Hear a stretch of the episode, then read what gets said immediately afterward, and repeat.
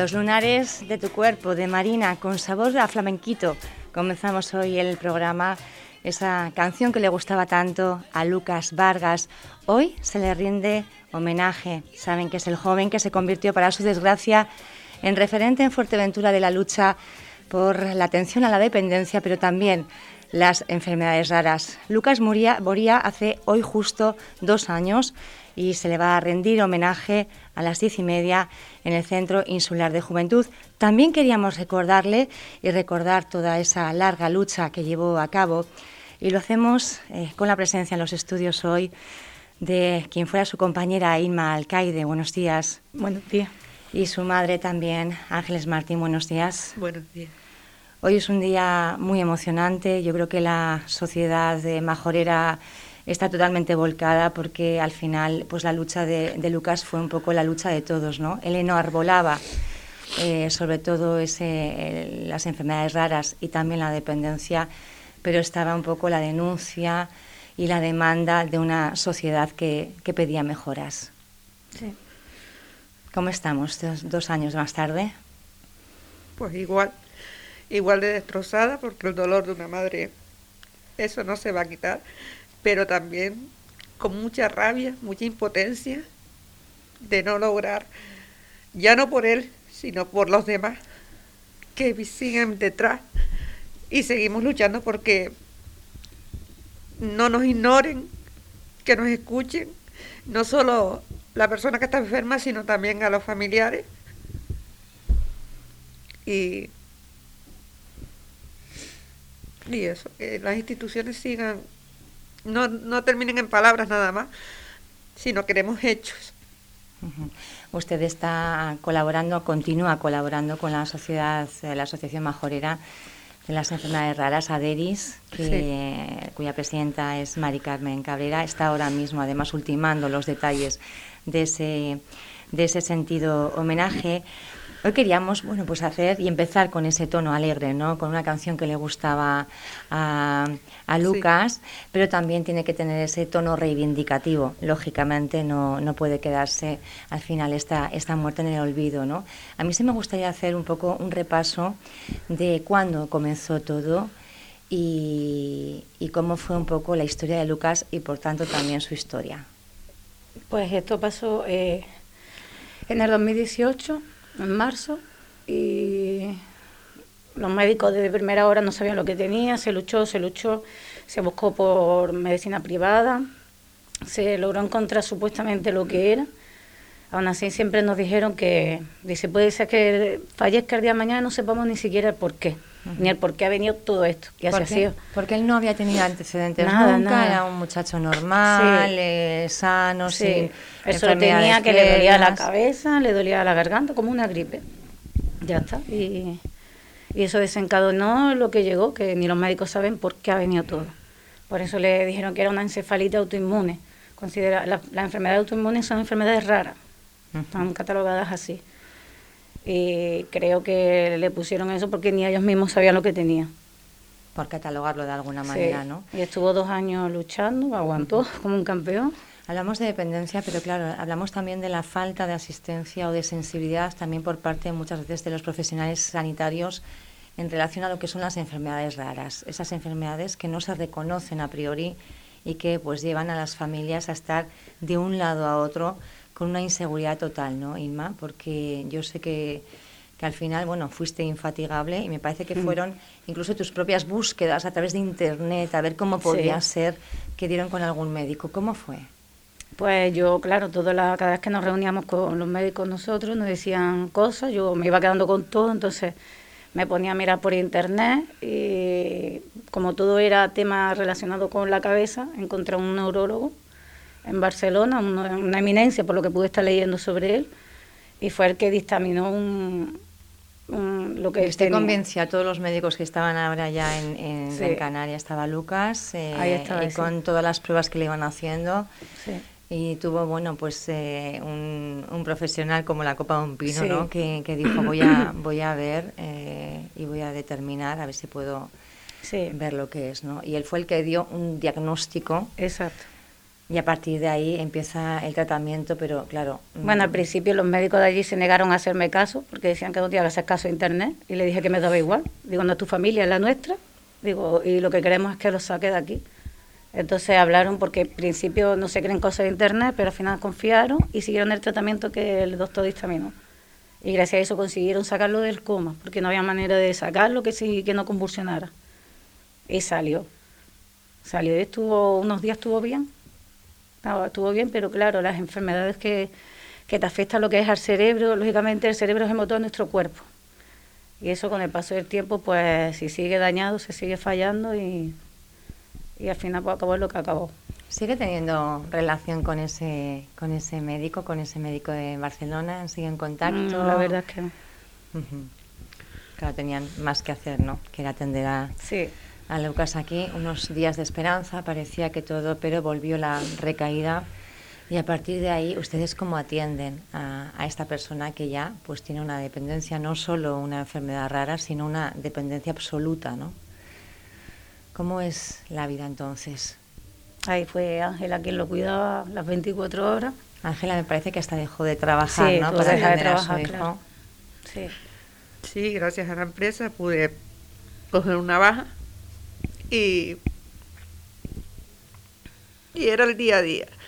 El día a día, el bañarlo, eh, dependía totalmente 24 horas de, de una persona a pie de la cama de él y con medicación, como le fallara una medicación, convulsionaba, pues, pues ingresaba hasta que le volvieran otra vez a los niveles de, de la medicación y,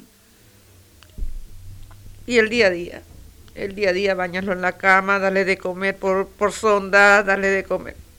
Era una lucha, era una lucha. Él no cogía ni la cuchara ni nada, ni un vasito de agua, podía coger en sus manos para beber.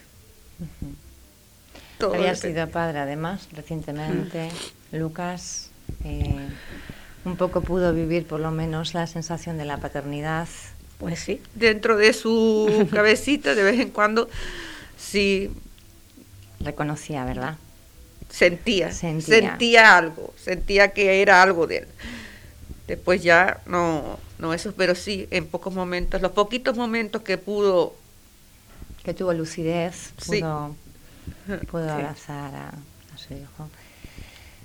Estamos hablando de, bueno, de una situación durísima, como estamos viendo día a día, y lógicamente en este, en este marco ustedes piden ayuda a las instituciones una ayuda que no llega.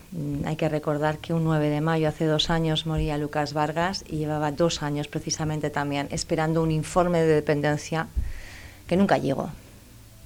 Ustedes, eh, ¿cómo, eh, ¿cómo fue esa lucha con las instituciones? ¿Hacían alusión a, promesas, a, a, gente que dio su palabra, que luego no cumplió? ¿Cómo, cómo fue esto? Pues la verdad es que a mí me enfadaba siempre.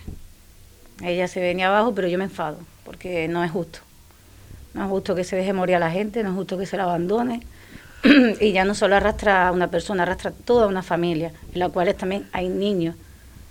Son niños, madres, abuelas, primos, hermanos, todos los que sufren a la espera de algo que nunca llega.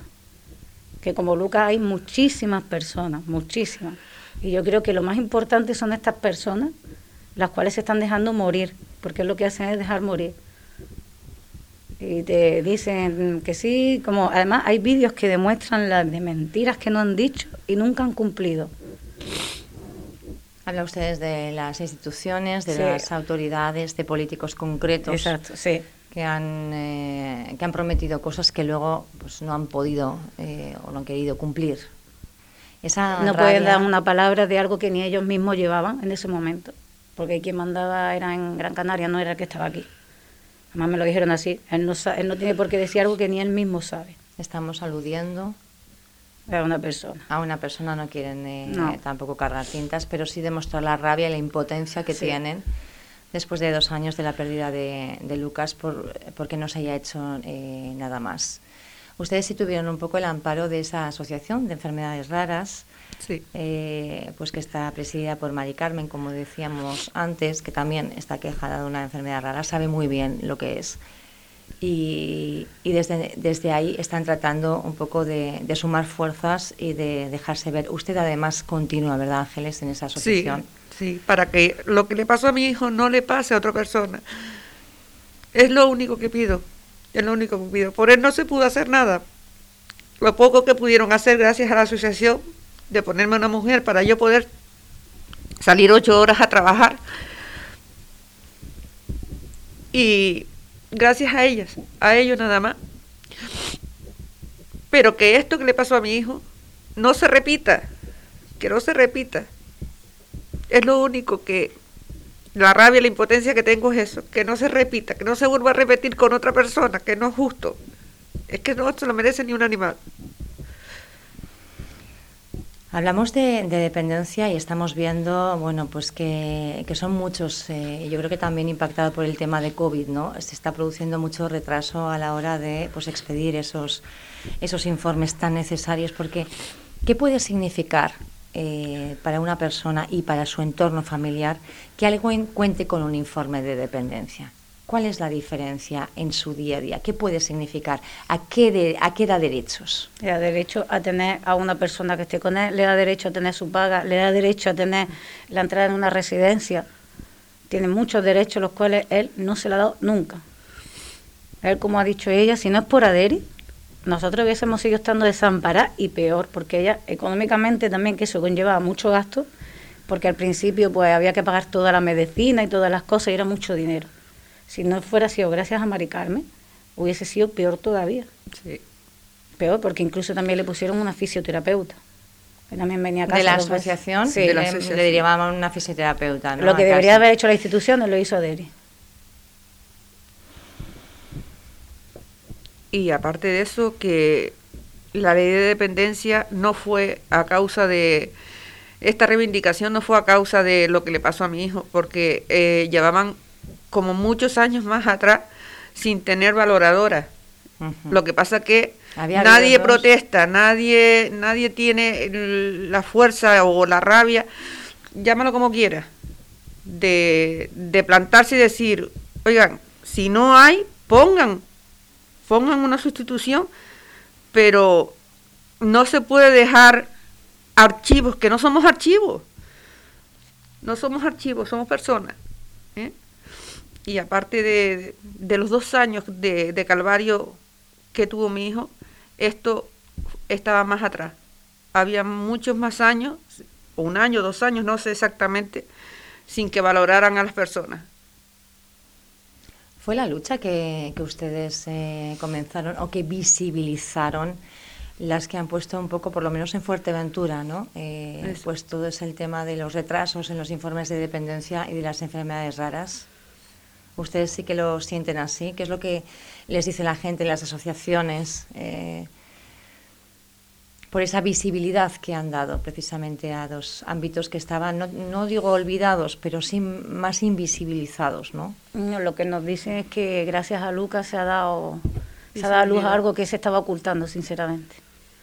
Porque llevaban un año que no había nadie ahí. Eh, yo mm, fui a informarme como año después a ver si supuestamente las promesas de este hombre habían sido verdad. Hubo una persona y esa persona en un mes hizo dos informes y se fue. ¿Para qué poner una persona para dos informes en un mes? Con todos los que tienes ahí apilonados.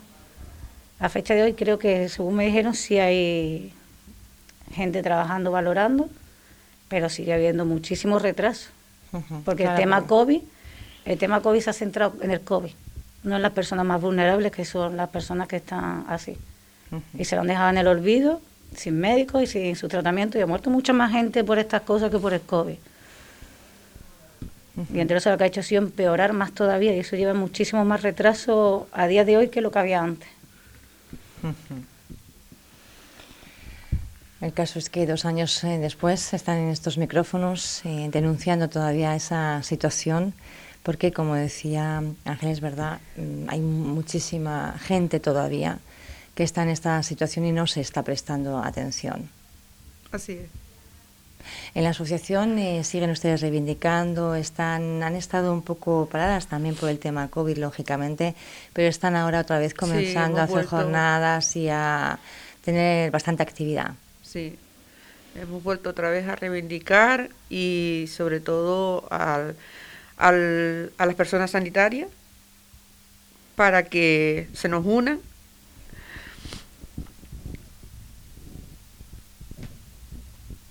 Sabemos que es un día difícil hoy, muy, muy emotivo, sobre todo pues para las dos personas que han estado más cerca de Lucas. Hoy creo que viene también parte de, la familia, ¿no? Que vive en Gran Canaria. Se van a reunir todos ustedes ahora aquí. ¿Qué les ha parecido eh, el hecho de, bueno, pues de querer hacer este acto de homenaje? ¿Cómo se va a hacer a las diez y media? Yo lo digo por la gente que se quiera quizá acercar a ese centro insular de juventud, la antigua Universidad Popular porque ahí es donde se le va a celebrar ese acto de, homenaje en la memoria de Lucas Vargas. Yo creo que se lo merece. No se, le pudo despedir por culpa de la pandemia y qué menos que esto. ¿Qué les dice usted a sus hijos, Inma? Ah, el mío sabe que su padre es su padre y siempre va a estar ahí. Cualquier, tú le dices papá y te señala dónde está papá. Y como ella tiene la urna, cada vez que va allí se lo dice que ahí está papá. Él sabe quién es su padre. Se está criando, como yo digo, con la foto, pero con el recuerdo, pero hay que mantenerlo vivo. Hay que mantenerlo vivo no solo por la familia, sino también porque es un referente que no, no puede quedar en el olvido. Eh, desde ADERIS también hay diferentes programas que se están haciendo en los centros educativos que incluso llevan el nombre de, Lucas Vargas. Cuéntenos un poquito ahí cómo, cómo se está difundiendo. Es un motivo también un poco de, orgullo, ¿no? Eh, sentir que, que están en los que vienen detrás. Por eso, porque que la juventud de hoy en día se conciencie de lo que es, que no hagan bullying a una persona que esté enferma, que se conciencien de que también pueden estar en la sociedad, de que ellos mismos vean cómo, cómo son esas enfermedades y por lo menos empatizar con ellos. Y, y eso, que la juventud valore un poquito también esas cosas que hoy en día están tan frívolos que están nada más que por internet, por maquinitas y, y que no, que se, que, que se conciencien un poquito más de lo que hay. ¿Qué otra lectura darían a la hora, sobre todo de, porque decían ustedes, ¿no? Que, que no se denuncia suficiente. También la, la sociedad tenemos parte de la responsabilidad, ¿no? De, de hay cosas que no se están cumpliendo y parece que, bueno, mientras no le toque a uno directamente, parece como que no nos afectara tanto, ¿no? Hasta que quizá a uno le toca y ya es tarde porque es muy complicado poner la maquinaria en marcha, por lo menos a tiempo. Eso, el apoyo de la gente falta. Falta porque, por ejemplo, nosotros todas las concentraciones que hemos hecho hemos ido siempre los mismos. Y yo siempre digo, Lucas estaba bien, ¿eh? Lucas estaba bien. Por eso le puede tocar a cualquiera. Y lo más, lo más grande que tenemos nosotros en este mundo es la vida. Y sin salud no hay vida. Entonces, ¿qué importancia hay que darle a la salud? Cosa que no se le da. Y la sociedad no está, no, no parece que no lo ve. Parece que no lo ve y tienen otros valores que, que deberían de cambiarlo. es lo que te digo. Sin vida no eres nadie. Y a lo mejor y sin salud ya ni te cuento. si no tienes salud, ya no tienes vida, y no tienes vida ni tú ni los que están al lado tuyo, porque viven encadenados a ese castigo. Porque las enfermedades raras son un castigo para todo. Sufrimiento para el que lo sufre y castigo para el que está también ahí al lado. Viendo cómo sufre esa persona. Te lo arrastra todo. Te tocó además muy joven. Lucas Vargas moría con 27 años. Emma, tu edad. No, yo soy mayor que él. Eres mayor que él, pero también muy joven para tener una experiencia de esta, de esta envergadura, ¿no? Sí. Bueno, yo intento pensar que él vino a esta vida a enseñarnos algo. Creo que se ha demostrado con esto. Y a mí me demostró que me, me enseñó a que el amor de verdadero existe. Y las almas gemelas solo hay una en la vida. Y, es, y aunque lo pierdas, puedes tener amor por otras personas y todo lo que tú quieras, pero no es lo mismo. Son amores distintos y él me enseñó eso, que el amor verdadero existe y que darías todo por una persona. Yo creo que nos enseñó eso y me dejó el regalo más grande que puedo tener. Vaya lecciones de vida, ¿eh? Quiero decir, eh, con la que ha vivido. Y hay que extraer este mensaje. Yo creo que es una forma pues muy bonita de, de acordarnos de, de Lucas. ¿Qué, ¿Qué, estaría pensando ahora? Y más si estuviera al otro lado de la habitación un poco eh, y pudiera comunicarse que... Yo creo que él estaría orgulloso. ¿Qué diría? Que estaría orgulloso, orgulloso ¿no? De ustedes, de su madre, de su compañera de vida. Yo creo que pasa más tiempo con la madre que con él. la verdad, parecíamos un matrimonio. Sí. Sí. Pero la relación ha sido, bueno, ha sido muy, muy bonita, muy, muy, bonita. Yo no puedo decir nada, nada malo de ella, ni espero que ella nada malo mío, ¿sabes? De hecho, nos bromeábamos y decíamos, nos vamos a separar, de hecho. y acabamos a decir eso. Con el tiempo llegaremos a ser pareja, de hecho, tú y yo. De tanto tiempo, ¿no? Y luchar en la sí. misma dirección y, y, apoyarse la una en yo era, la otra. Yo era el hombre de la casa. Sí. Sí. Ella asumía más el cuidado, ¿no? Sí, la, sí. la, parte femenina. El rol de, de, la casa y sí. Éramos un equipo. ahí un equipo. Cuando, cuando hace dos y años... somos un equipo porque al fin y al cabo hay, hay, hay un, un ser ahí que también hay, una hay que luchar. Una personita. Hay que luchar y seguimos siendo un equipo por él. Por él uh -huh. y para él. Uh -huh. La verdad es que es, está, es bonito escucharles, ¿eh? es un mensaje yo creo que de esperanza.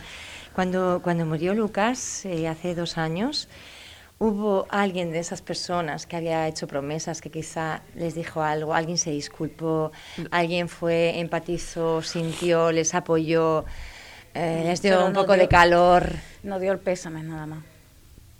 Ya está, solo el pésame y ya está. No hubo disculpas, no, No. hubo un lo siento. No, No, creo hubo- que se sienta mal ni se sienta culpable, puesto que no le corresponde. Hmm. Así que lo dudo que se sintiera mal y pensara que, que podría haber hecho yo por él. No creo que lo piense. Falta sensibilidad, quizá. en- Muchísima. Muchísima. Aquí parece que solo piensan en, en ellos, ¿sabes? No. Estamos, si estás ahí es para los que están ahí, no para, para tu interés, que es lo que yo he estado viendo ese tiempo.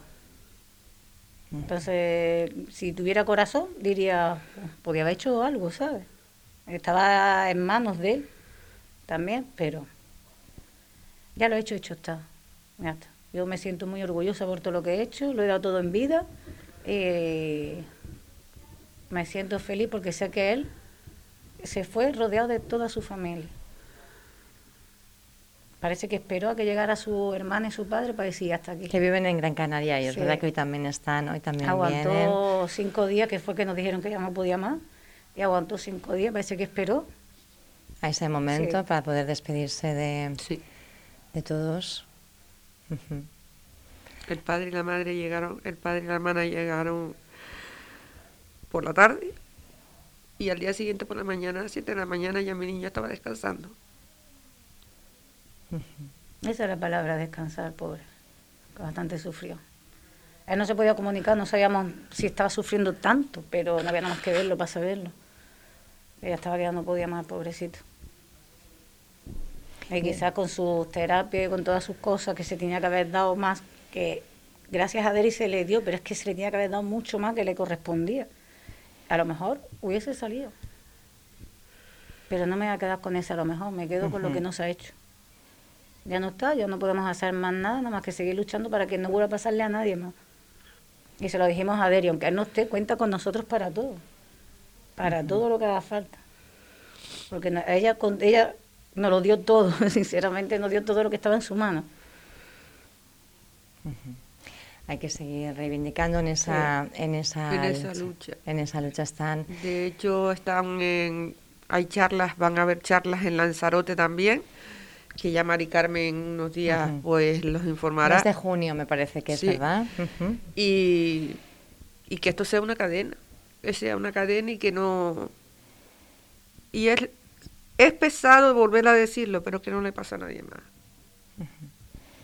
Hay personas también en Fuerteventura, ahora se está haciendo un censo, se está tratando de hacer un censo porque, bueno, pues se sabe más o menos porcentualmente, no sé si un 3% de personas en la sociedad pueden estar afectadas por enfermedades raras, pero realmente no hay un censo exhaustivo y es en lo que está ahora mismo Aderis, ¿no? Haciendo un diagnóstico en todo el archipiélago, además. Sí, en Tenerife, en Lanzarote. Para tener, bueno, pues un poco un mapa de lo que, de lo que realmente eh, pues es la situación de las enfermedades raras en Canarias. Un momento emotivo bonito de, de Lucas que recuerden. todo, tanto. Todo porque él sinceramente era el alma de la fiesta, era es el alma de la fiesta, es un payaso, literalmente, no en forma cuando llamas payaso no lo llamas en forma despectiva, sino al contrario. la alegría, ¿no? A la alegría, de la, alegría de, de, todo, de... Vamos, él... Mm. Y el hijo igual, ¿eh? Payaso. Le ha salido eh, igual también. Flamenquito también. Tiene, sí, tiene, tiene un, una mezcla ahí... Potente. Demasiado. Viene duro, bueno, menos mal que está Ángela también para, para apoyar, ¿verdad? Y para, para echar un cable ahí. Yo les agradezco mucho que, que, hayan venido y además, bueno, pues tener el recuerdo no solo la parte, digamos, más dura que hay que seguir reivindicando, como ustedes bien decían, sino también, bueno, pues la parte humana de, de Lucas, ¿no? Esa, ese joven de 27 años con muchas ganas de vivir, muy alegre, a que, bueno, pues un día pues de repente le aquejó una, una enfermedad, como dice Ima, nos puede pasar a cualquiera y hay que luchar para que eh, exista la máxima atención, ¿verdad?, en caso de, de, un caso como estos. Yo les quería agradecer. Yo te quería agradecer a tanto a ti como a Deri que se le pueda rendir este homenaje, porque pensaba que, que se habían olvidado de la lucha que había. Bueno, yo creo que, yo creo que se lo merece. Darle gracias a Deri de verdad por, por hacer esto por él, que se lo merece, y gracias a ustedes por, por recibirnos para que se haga visible todo esto. Creo que se lo merece. Él se fue solo porque no se podía estar nadie más. Estuvieron solo tres personas. Fue muy triste. Fue muy triste. Ángela, ¿algo que quiera añadir? Bueno, yo creo que hoy recibe el abrazo fortísimo de, de, toda la Fuerteventura en este homenaje, como decimos, a las diez y media en ese Centro Insular de Juventud. Eh, yo creo que bueno, todos los medios estaremos dando cumplida cuenta, por supuesto, y yo creo que él va a seguir estando en Fuerteventura porque es una lucecita ahí y además, bueno, pues ojalá hubiera que olvidarlo algún día porque todo lo demás se ha conseguido, ¿no? Ojalá. Pero mientras tanto tenemos ahí a Lucas para mantener los ojos muy abiertos y estemos bastante vigilantes. Gracias por estar con nosotros. Un abrazo fortísimo. A ustedes por escuchar. Y un abrazo a Lucas, ahí donde esté. Gracias. Gracias.